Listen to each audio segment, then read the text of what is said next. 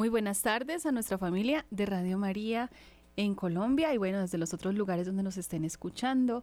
Los saludamos en esta hora, la hora feliz.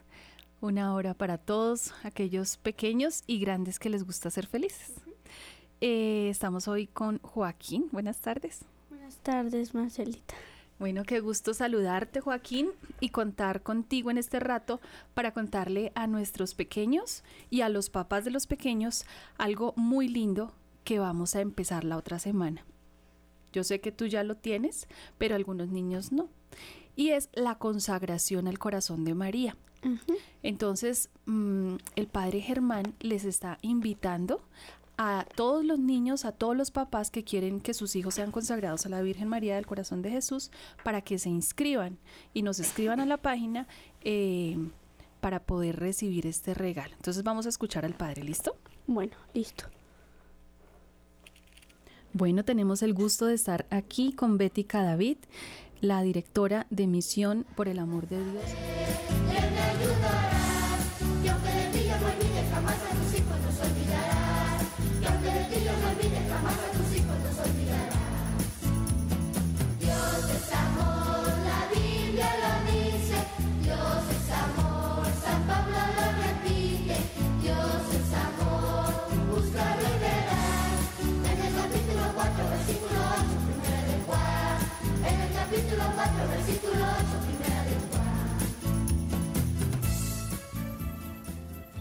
Radio María de Colombia y la Misión por el Amor de Dios en todo el mundo se unen para invitar a todos los padres a consagrar a sus niños al Sagrado Corazón de Jesús y al Inmaculado Corazón de María este próximo 8 de septiembre. Vamos a defender la inocencia de los niños, vamos a cuidar a los niños de Dios. Iniciaremos la preparación este 7 de agosto. Vamos juntos a construir un camino de rosas a María para inscribirte puedes hacerlo en la página de Radio María www.radiomariacol.org o en los teléfonos internos de Radio María. Este es nuestro número directo 601-746-0067 y este el número de celular 321 292 7213 321 292 7213. Consagremos a los niños, a la Virgen María y por María a su Hijo Jesucristo y salvemos a Colombia. Cadena de rosas para nuestra madre. ¿Y cómo te pareció, Joaquín, eso tan lindo? Muy bonito. ¿Te gusta la consagración? Sí, me gustó mucho. Bueno, eh, yo quiero saber qué se siente cuando uno se consagra a la Virgen mucha felicidad porque es como si uno le entregara la vida a la Virgen. ¿Es como? No. Es. Es. Es, así es. Y ella se hace, es que sabes qué, ella te regala su corazón. Sí, señora. Y tú le regalas tu corazón. Te puedes imaginar, o sea, es que es demasiado lindo tener en, el corazón de uno el corazón de la Virgen. Pues yo creo que solo los que ya se consagraron saben lo que se experimenta, ¿no es cierto? Sí, señora, ¿verdad?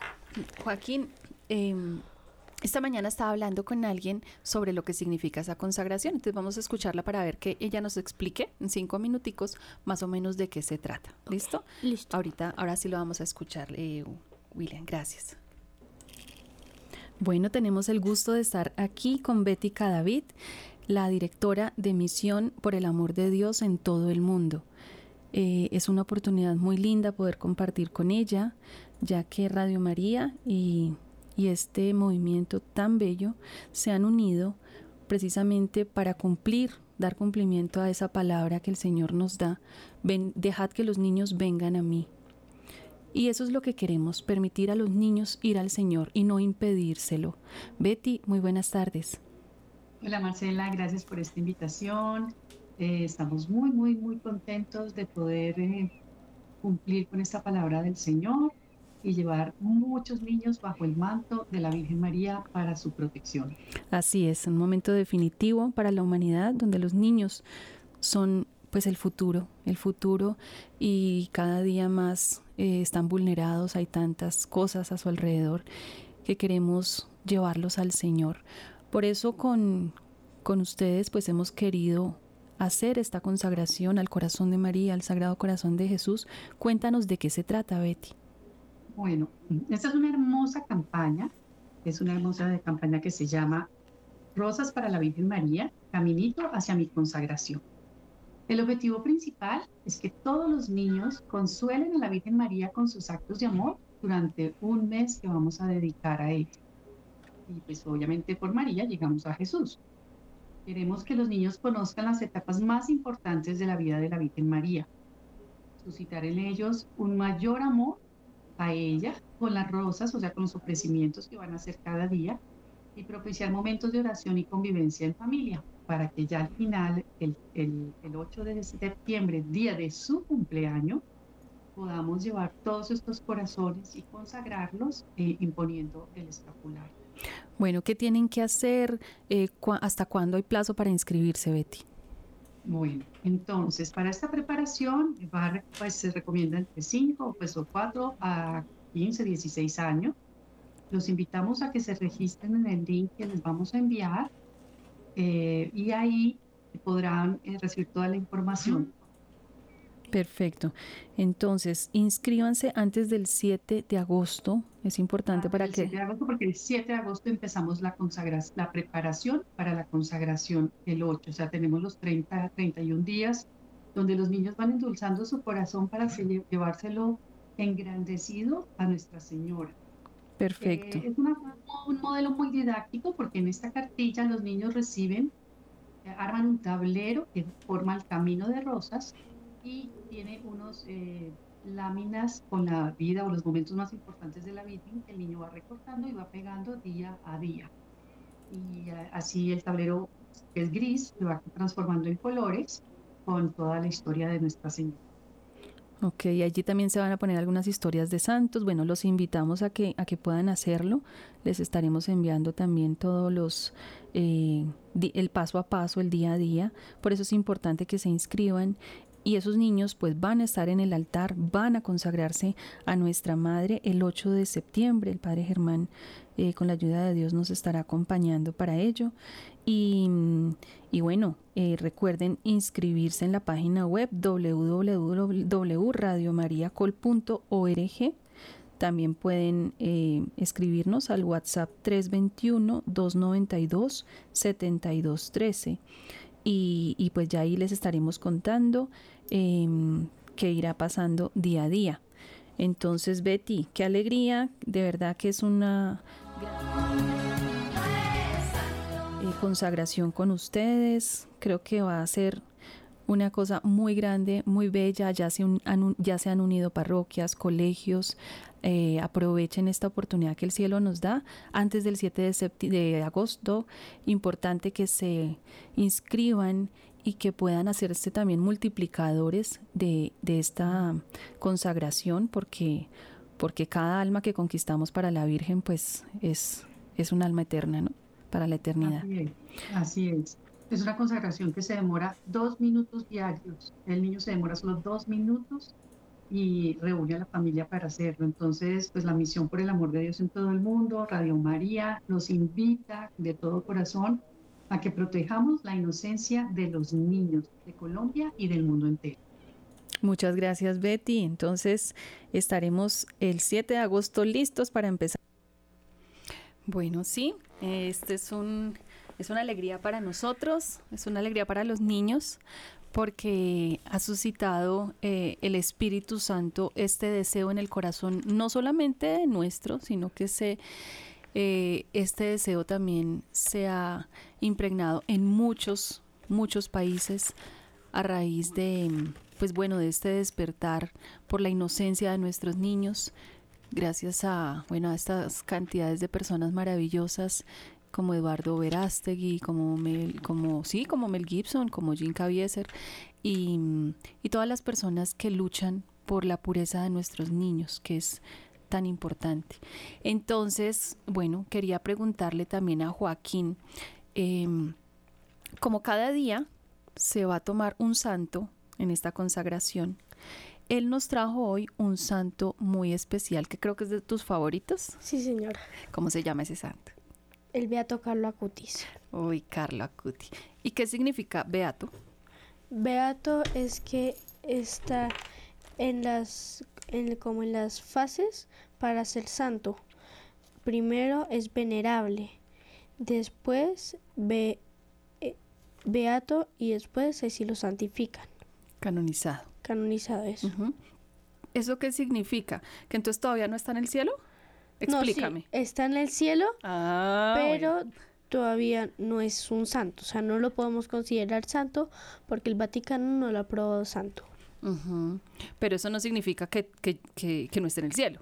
O sea, él seguramente ya está ya gozando con las de- delicias de, de la Virgen, de Jesús, está cantando, está jubiloso en adoración y haciendo lo que más le gustaba en la tierra, ¿cierto? Sí, señora. ¿Y qué le gustaba hacer a él? Eh, bueno, le gustaba comer pizza, chocolates, también le gustaba ir a Eucaristía, investigar sobre los milagros eucarísticos, rezar el Santo Rosario y le gustaba estar con sus papás. O sea, ¿era un niño raro? ¿Era un niño como ñoño, como, como medio torpe, como medio tonto? ¿O era un niño normal? Era un niño normal y le gustaba mucho em, estar como en el computador, como haciendo páginas y eso. ¿Y qué páginas hacía? Eh, pues O sea, era muy inteligente, sí, entiendo. Muy inteligente. Ya. ¿Y qué hizo? Al, porque él murió a qué edad más o menos. Como a los adolescentes, no me sé la edad exacta. Ya, como a los 15 tal vez. Sí, como 15, 14. Pero, mm, pero tan jovencito y ya, ya hizo una página. Ya hice una página. eh, los Una página web. Una página web en el Uy, y yo, computador. y yo, y yo le he pasado casi el doble, yo no he hecho una página web, déjame decirte. es, eh, o sea, hacer una página web es, es una persona muy pila y tan chiquito. ¿Y sobre qué era esa página? Sobre los milagros eucarísticos. Los milagros que tengo acá en mi libretica los saqué de esa página. Ah, ok. ¿Y qué es eso de milagros eucarísticos? Cuéntame. Ay, mira, y Camilo nos está poniendo, gracias Camilo, esas imágenes de Carlo Acuti jugando. Miren, le gustaba el tiro al blanco. Ay, a mí también me encanta el tiro al blanco. Cuando lo Mira, beatificaron. Aquí cuando lo beatificaron y, y la, y la iglesia lo, deca- lo declara beato, Carlo Acuti. Sí, señora. Bueno, y entonces, ¿de qué se trata esa página, Joaquín?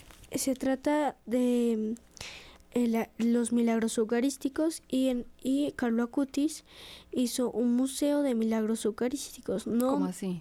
o sea, pone como fotos de los Ay, míralo, ahí milagros era chiquitico. y una explicación de los milagros. Eh, y- Pero, pero espérate, o sea, eh, ¿hizo una galería virtual? no, una galería física Así. y eh, pues como muchas personas no pudieron ir, eh, eh, la galería la puso en la página web. ¡Wow! ¡Qué duro! Sí, señora. Pero espérate un momentico, ¿qué es un milagro eucarístico? Porque si él, si él ya comprendía la dimensión de lo que significa eso, entonces tú le puedes explicar a los niños que te escuchan qué es un milagro eucarístico. Un milagro eucarístico es cuando algu- alguna hostia, alguna hostia o vino consagrado em, empiezan a tomar em, forma de carne o de sangre. Ya. Mira que en estos días me estaba acordando cuando Sor Lucía le contó al padre, creo que es Betancourt, que cuando ella fue a comulgar, el ángel le dio la comunión, ¿te acuerdas? Sí, señora. Y él, eh, ella cuando fue a comulgar recibió el cáliz. Creo que fue la única que recibió del cáliz. Y entonces el padre le preguntó, ¿usted recibió sang eh, vino o recibió sangre? ¿Y sabes qué le dijo ella? Entonces, ¿qué le dijo? Le dijo que había recibido como cuando uno se, se corta un dedo, Sí. entonces uno lo primero que hace es chupárselo, ¿cierto? Dijo, era así, era la sangrecita como calientica, como recién, como si se hubiera cortado pues alguien y era la sangre de Jesús. O sea, no es, o sea, uno lo, lo huele como vino, parece vino, pero es la sangre de Jesús. Y la hostia Eh, parece un- una, una bolita de- blanca, pero en realidad es la, el cuerpo, la sangre y el alma de Jesús. Y la divinidad, lógico. ¿Cierto? Y a veces cuando un, un santo, una vez que recibió la comunión, Mira, ahí está en la iglesia Carlo Acuti. le dio, eh, el sacerdote le dio la comunión sin la especie del vino y al santo le sabió a vino. Claro, claro, porque en cada partícula de la hostia está todo Jesús, con su cuerpo y con su sangre. Por eso algunos sacerdotes cuando dan la Eucaristía dicen Corpus Christi, dicen cuerpo y sangre de nuestro Señor, Corpus. porque aunque sea una hostia, no esté mojadita ni nada, sigue siendo la sangre y el cuerpo de Jesús. Exactamente. Y entonces esos milagros eucarísticos lo que hacen es eso, certificar que es verdad. Que es verdad. Porque cuando, cuando existen, y mira que en estos días hubo un milagro eucarístico Dubái. En Dubái, ¿fue? Ay, cuéntame, ¿sabes algo de eso? No, no señora. Pero escuché que cuando el, el diácono abrió el tabernáculo, creo que el padre hoy habló de eso en, los, en las notas eclesiales, eh, el diácono abre el tabernáculo, ¿sabes cuál es el tabernáculo, cierto? Sí, sí, señor. Es la, la, la cajita donde está el Santísimo en la, en la iglesia. ¿No era el sagrario? Exactamente, el sagrario.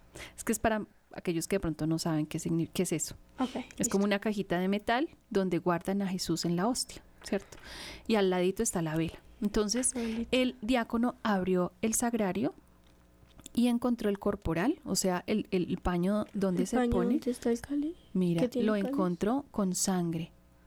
Y entonces esa sangre la analizaron y se dieron cuenta que es la misma sangre de Jesús, la misma de Jesús hace más de dos mil años. Es la misma sangre, es tipo AB positivo. Sí, señora. Entonces están en estudios, están mirando a ver pues si lo pueden certificar. O sea, milagros hay muchísimos, ¿no? Muchos. ¿Cuántos tuvo, cuántos eh, puso en su museo, en su galería Carlo Acuti, Joaquín? Mm, eh, Más o menos. más o menos eh, como unos 25, 30 milagros. Uy, yo creo que más. De pronto. De pronto más. Pero bueno, quiero que nos cuentes algunos de ellos para que, mm, pues para que los niños conozcan, porque esto es un cuento de hadas. No, no es un cuento de hadas, es un hechos reales. Es un, es una historia de ficción, de Spider-Man, de alguna cosa así. No, esto es, como dicen las películas, basado en hechos reales. en hechos reales. Es pura realidad. Sí, Listo, señora. entonces adelante, cuéntanos el primero. El primero es el milagro de la anciana Italia. Lanchano. Lanchano. Qué lindo, esto queda en una- un, un país que se llama Italia. Entonces, ¿qué pasó en ese, en ese país? En la iglesia de San. Francisco, un grabado de mármol del siglo 1511 describe el milagro eucarístico ocurrido en Lanchano en el año 750. Un monje sacerdote dudaba la Eucaristía mientras celebraba la Santa Misa y decía las palabras de la consagración. Vio que la hostia se convertía en carne y el vino en sangre. Todo fue mostrado a los presentes. La carne está aún entera, aún la sangre se presenta dividida en cinco fracciones. O sea, espérate un momentico, ¿eso fue hace cuánto? Porque si fue en el año 700, ¿qué? Eh, fue en el año 750 y en el siglo eh, en, en el siglo 1511. En el 1511 hablaron sobre eso, pero el, el hecho en realidad es, eh, ocurrió en el año 750, Sí, señora. o sea, hace pues más de 1300 años. ¿Y todavía se encuentra? Todavía se encuentra en Lanchano. Yo ahí estuve mismo? ahí. ¿En serio? ¿Y Yo cómo ahí. es? Es como es como una custodia y hay una parte del corazón que se come- es una hostia en corazón Sí. Eh, que es de verdad y Sí. pues cinco O fracciones. sea, espérate un momentico, un momentico. Eso que ocurrió en el año 700, o sea, hace más de, hace más de 1300 años, Sí, sí, ¿se conserva ahí todavía? se conserva. Ok. Y entonces se ve el, como, un- como el miocardio, la parte del corazón que el recubre. miocardio izquierdo. O sea, el miocardio, aclarémosle a los niños que nos oyen, es, lo, es la telita que recubre el corazón, ¿cierto? Sí, señora. Y eso está allí todavía, ¿sí? ¿Qué sucedió en ese milagro? Entonces vamos a, a recordar. El padre, el sacerdote, estaba celebrando la misa. Sí. Sí. Pero el, monje, sacerdote, Sí. dudaba mucho de la Eucaristía. Y entonces Eh, pues, le pidió a Dios un signo. le pidió un Dios un signo a Dios y em, eh, cuando estaba diciendo las palabras de la comunión, La consagración. ¿Te acuerdas cuáles son esas palabras? Eh, las que Jesús dijo en la última cena, ¿Cuáles son? com- Tomad. y bebed todos de él, porque este es mi cuerpo que será entregado por vosotros. Tomad y bebed todos de él, porque esta es mi sangre que, que será derramada por muchos para el perdón de los pecados. Hacer esto en, En conmemoración mía.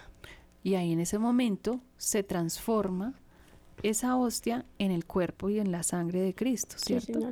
Pero entonces uno no lo ve con estos ojos, No lo oí. pero él sí lo vio, o sea, sí sucedió físicamente. Sucedió físicamente. Uy, qué susto. Como me dijeron en un retiro, uno necesita las gafas espirituales para ver lo que pasa en la misa. Claro, claro, porque todo es espiritual. Sí, Pero sí. en ese momento no fue solamente espiritual, sino Fue que también fue material. Wow. ¿Y, ¿Y qué más nos puedes contar de ese milagro? O sea, ¿qué dice Carlo Acuti sobre eso? Eh, Carlo Acutis nos dice que en 1970 el arzobispo de, la- de Lanciano y el doctor Linoli iniciaron la investigación y concluyeron lo siguiente. Primero, es verdadera carne del miocardio. Segundo, es verdadera sangre tipo AB positivo. Tercero, la carne y la sangre son 100% humanas del mismo grupo sanguíneo, AB positivo. Cuarto, las proteínas de la sangre son de aspecto normal y fresca, o sea que la sangre es como si uno se cortara, está fresca, como recién salía del cuerpo. Uy, Dios mío, eso es un milagro porque después de, por ejemplo, después de una hora o dos horas de que uno se corta, la sangre, ¿qué le pasa? Se, se vuelve durita, Se vuelve durita y cambia de color. cambia de color, es más oscurita como vino tinto. Imagínate, y eso fue hace más de 1300 años. Sí, señora, Eso es un milagro. eso ¿sí o es no? un milagro. ¿Qué tal si alabamos a Jesús y le cantamos una canción por sus milagros? Porque Dios puede hacerlo todo. Lo que sea. Listo, a ver. Acompáñame.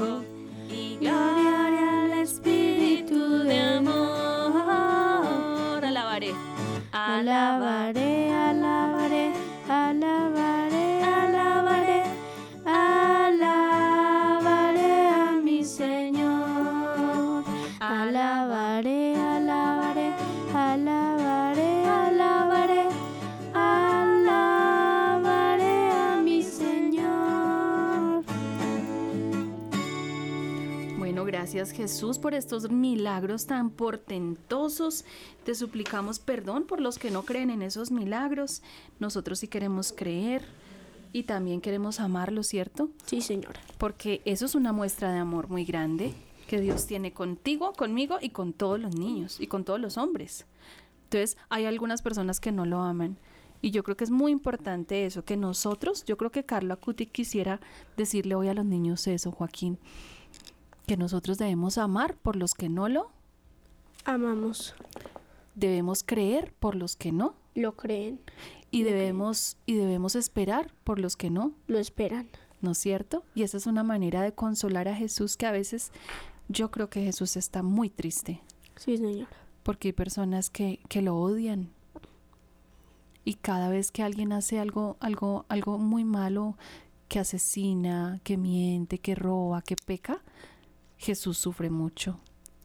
Sí, señora. Y por ejemplo, cuando nosotros comulgamos, ¿tú qué le recomiendas a los niños para que Jesús sea consolado, para que Jesús no sufra tanto? Eh, les recomiendo que cuando reciban la Santa Comunión estén, la reciban de rodillas. Yo, como soy acólito y el Padre va tan rápido a dar la comunión, yo no me alcanzo a arrodillar por completo, pero me, arrodi- me medio arrodillo y recibo la comunión. Y pones, por ejemplo, la patena para que las partículas no se caigan. Sí, es, los acólitos en mi parroquia ya no pueden dar hacer patena, ¿Por qué? pero porque eh, una vez se cayó una hostia pero no le echaron la culpa a los acólitos, pero pues la patena no estaba bien puesta. O sea, el problema no es, no es, no es la patena, el problema es la persona que pone la patena. Ah, porque tú sabes que en cada partícula, ¿quién está? Jesús. Y si, y si ca- cae una partícula al piso, Cae Jesús al piso. exactamente. Entonces es muy delicado, ¿no? El trato que le damos a Jesús. Y por ejemplo, cuando vamos a comulgar, ¿qué es importante recibir a Jesús como? O sea, ¿con, el- ¿con qué disposición del corazón? ¿Será que podemos ir hacia las carreras y de afán y sin pensar?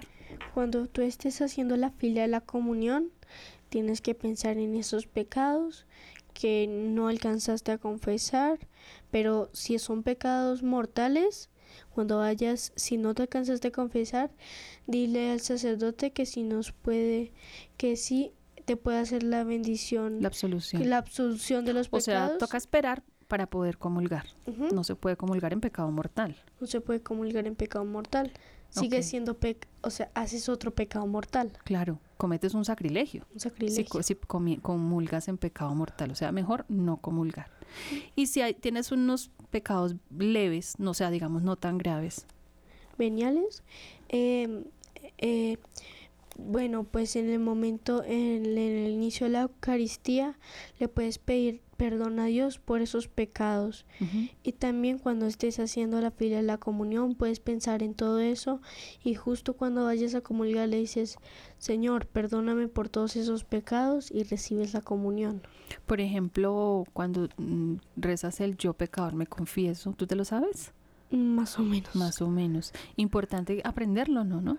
Sí, señor. porque porque en, e- en esa medida pues podemos reparar. Pero si alguno no se lo sabe por completo, ¿qué podría decir? ¿Con qué palabras le puedes pedir perdón a Jesús?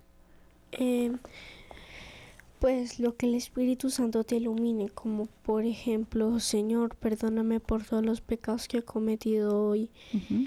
o yo confieso ante Dios Todopoderoso y ante vosotros, hermanos. Ya, pedirle Esas perdón. Sí. decirle Jesús, perdóname, ¿cierto? Y te voy a dar un tip, también decirle Jesús, te amo.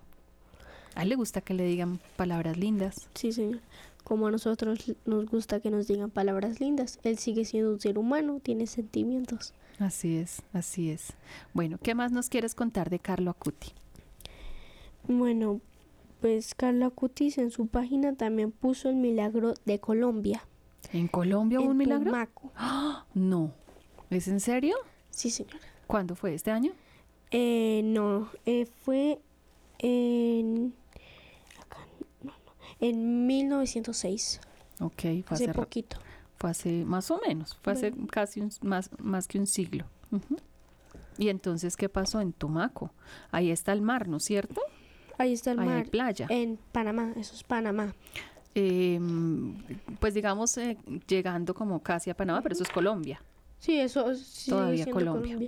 Como lo que separa Colombia y Panamá, ujú. ese lugarcito, hay que a Tumaco. Ok, o sea que hay playa, hay mar, hay, Hay mar. brisa, playa, brisa y mar. ¿Y qué pasó? El maremoto de 1906 ocurrió en las costas del Pacífico, causó grandes daños en varias zonas. Mira. O sea, que es un maremoto. Eso debe ser muy, muy asustador. Es como un tsunami. Ya. Bueno, pues en Es como un terremoto, pero en el mar. Ajá. O sea que el mar se viene encima de uno. Ven Mira esas olas gigantescas. Inmensas. Uy, qué susto. O sea que el, el Tumaco se iba a acabar porque si eran olas tan grandes, ya iba a desaparecer la gente y las casas y todo. Sí, señor. ¿Y qué pasó? El padre Bernardino García en- de la Concepción, quien se encontraba en la ciudad de Panamá, en su testimonio acerca de lo acontecido escribe lo siguiente. De pronto una ola enorme cubrió el puerto, entró en el mercado llevándose todo- todas las embarcaciones que estaban en tierra. Fueron lanzadas a gran distancia, causando grandes distancias. La isla de Tumaco milagrosamente sobrevivió de la de la catástrofe gracias a la fe de sus habitantes y la bendición que impartió el Padre Geraldo con el Santísimo Sacramento a la ola gigante. O sea que el padre salió a la playa con Jesús Eucaristía a bendecir. Sí, señora. Y en el momento en que bendijo con la, con la custodia, ¿qué pasó? Em, fue como si, como cuando uno, cuando un sacerdote exorcista expulsa un demonio, le dice como, vete atrás. Y la ola Lo obedeció. le obedeció y se fue atrás. ¿Te acuerdas una vez que Jesús estaba en la barca?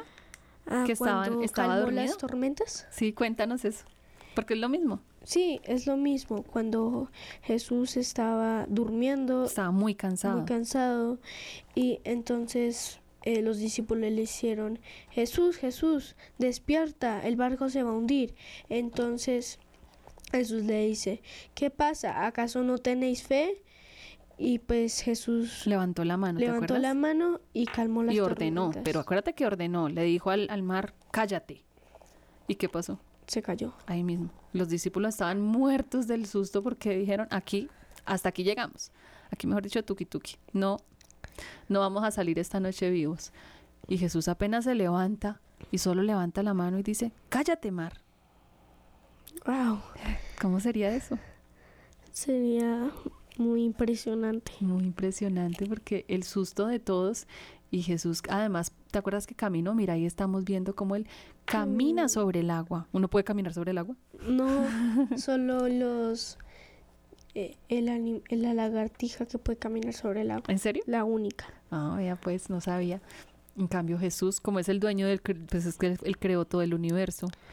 Jesús se proclama muchos eh, los budas y todo eso nunca se proclaman Dios, pero él se proclama Dios, o sea, si Dios creó la tierra, Dios puede tener los maremotos. Claro, claro. La cosa es que nosotros tengamos fe primero, ¿sí? Y creamos en Jesús, lógico. Y segundo, que no pequemos más. Sí, sí. Porque ¿sabes qué pasa? Con el pecado normalmente le damos más fuerza al demonio para que eh, nos haga daño, ¿sí? Entonces ahí tenemos que pedirle a Jesús que nos ayude a ser cada día más santos, que nos ayude a ejercer la virtud para poder dejarlo actuar, porque también depende de nuestra actuación, ¿cierto? Mm, Sí, sí. Bueno, y cuéntanos el último porque el tiempo se nos acaba. Bueno, les voy a contar el, el uno, el un milagro eucarístico de Croacia, Croacia. en Ludbreg, Allá queda la Virgen de Meyugori, ¿no es cierto? Eh, en Croacia, en. Medjugorje. En Ludbreg, Croacia, en el año 1411, un sacerdote dudó de la Eucaristía y de la sangre de Cristo.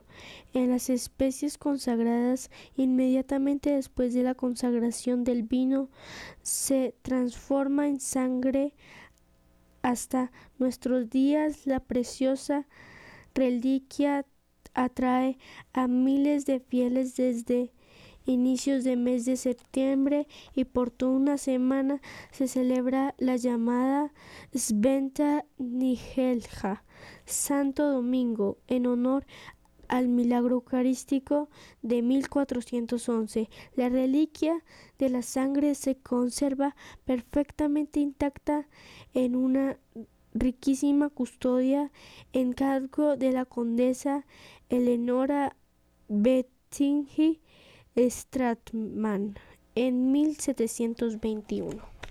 Uy, yo no sabía de ese milagro. Qué lindo. A ver, explícanos con tus palabras cómo fue eso. Eh, O lo que leíste de Carlo Acuti. un sacerdote dudó la Eucaristía, entonces vio sangrar el vino. Momento, ¿vio sangrar el vino El o la Eucaristía? El, no, el vino se convirtió en sangre. Ah, ok. Entonces el sacerdote, como estaba dudando de la Eucaristía, le dio vergüenza decirlo al aire. no le dijo a la gente. No le dijo a la gente. Entonces lo escondió atrás del altar mayor. Mm, le dio miedo. O sea, no lo puso ni en el sagrario con llavecita, sino atrás del altar mayor, donde el cáliz ni la sangre de Cristo se merecen estar ahí. Sí. Y también em, un de las personas que pintan la iglesia y hacen ese tipo de oficios, eh, uno de ellos descubrió que estaba la sangre ahí. Entonces él le dijo al, al sacerdote y el sacerdote le dijo a los reyes, eh, la capillita estaba en un castillo. Entonces eh, lo mantuvieron todo en silencio. ¿Y por qué crees? Señora, ¿Por qué crees que lo mantuvieron en silencio?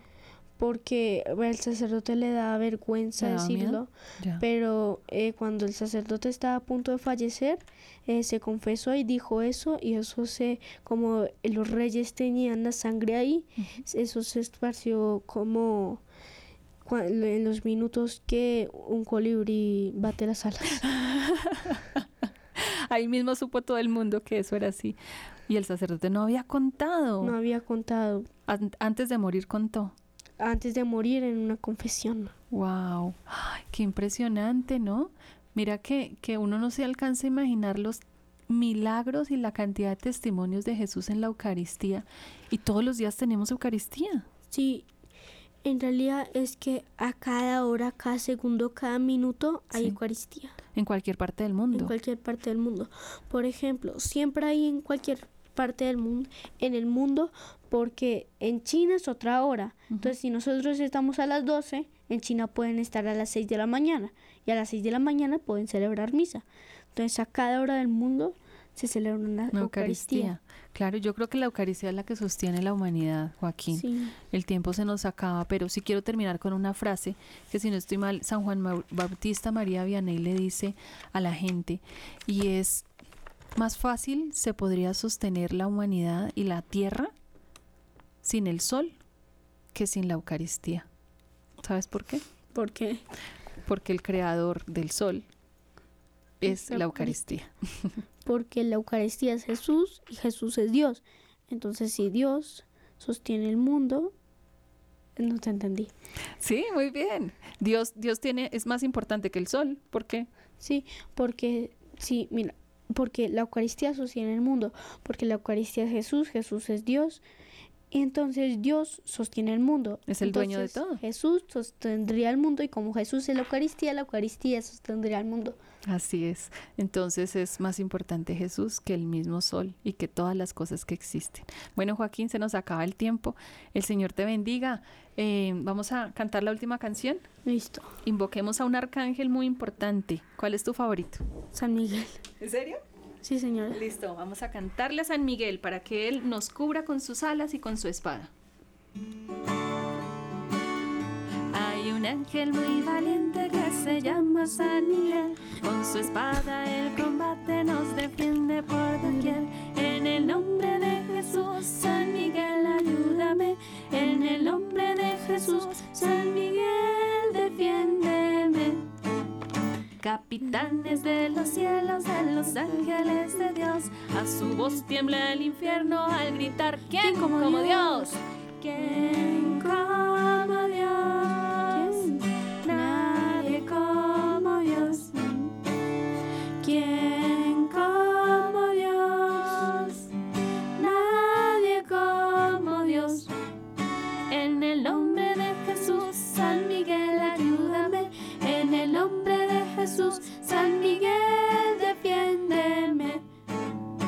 Como Dios? Nadie como Dios. ¿Y quién como María?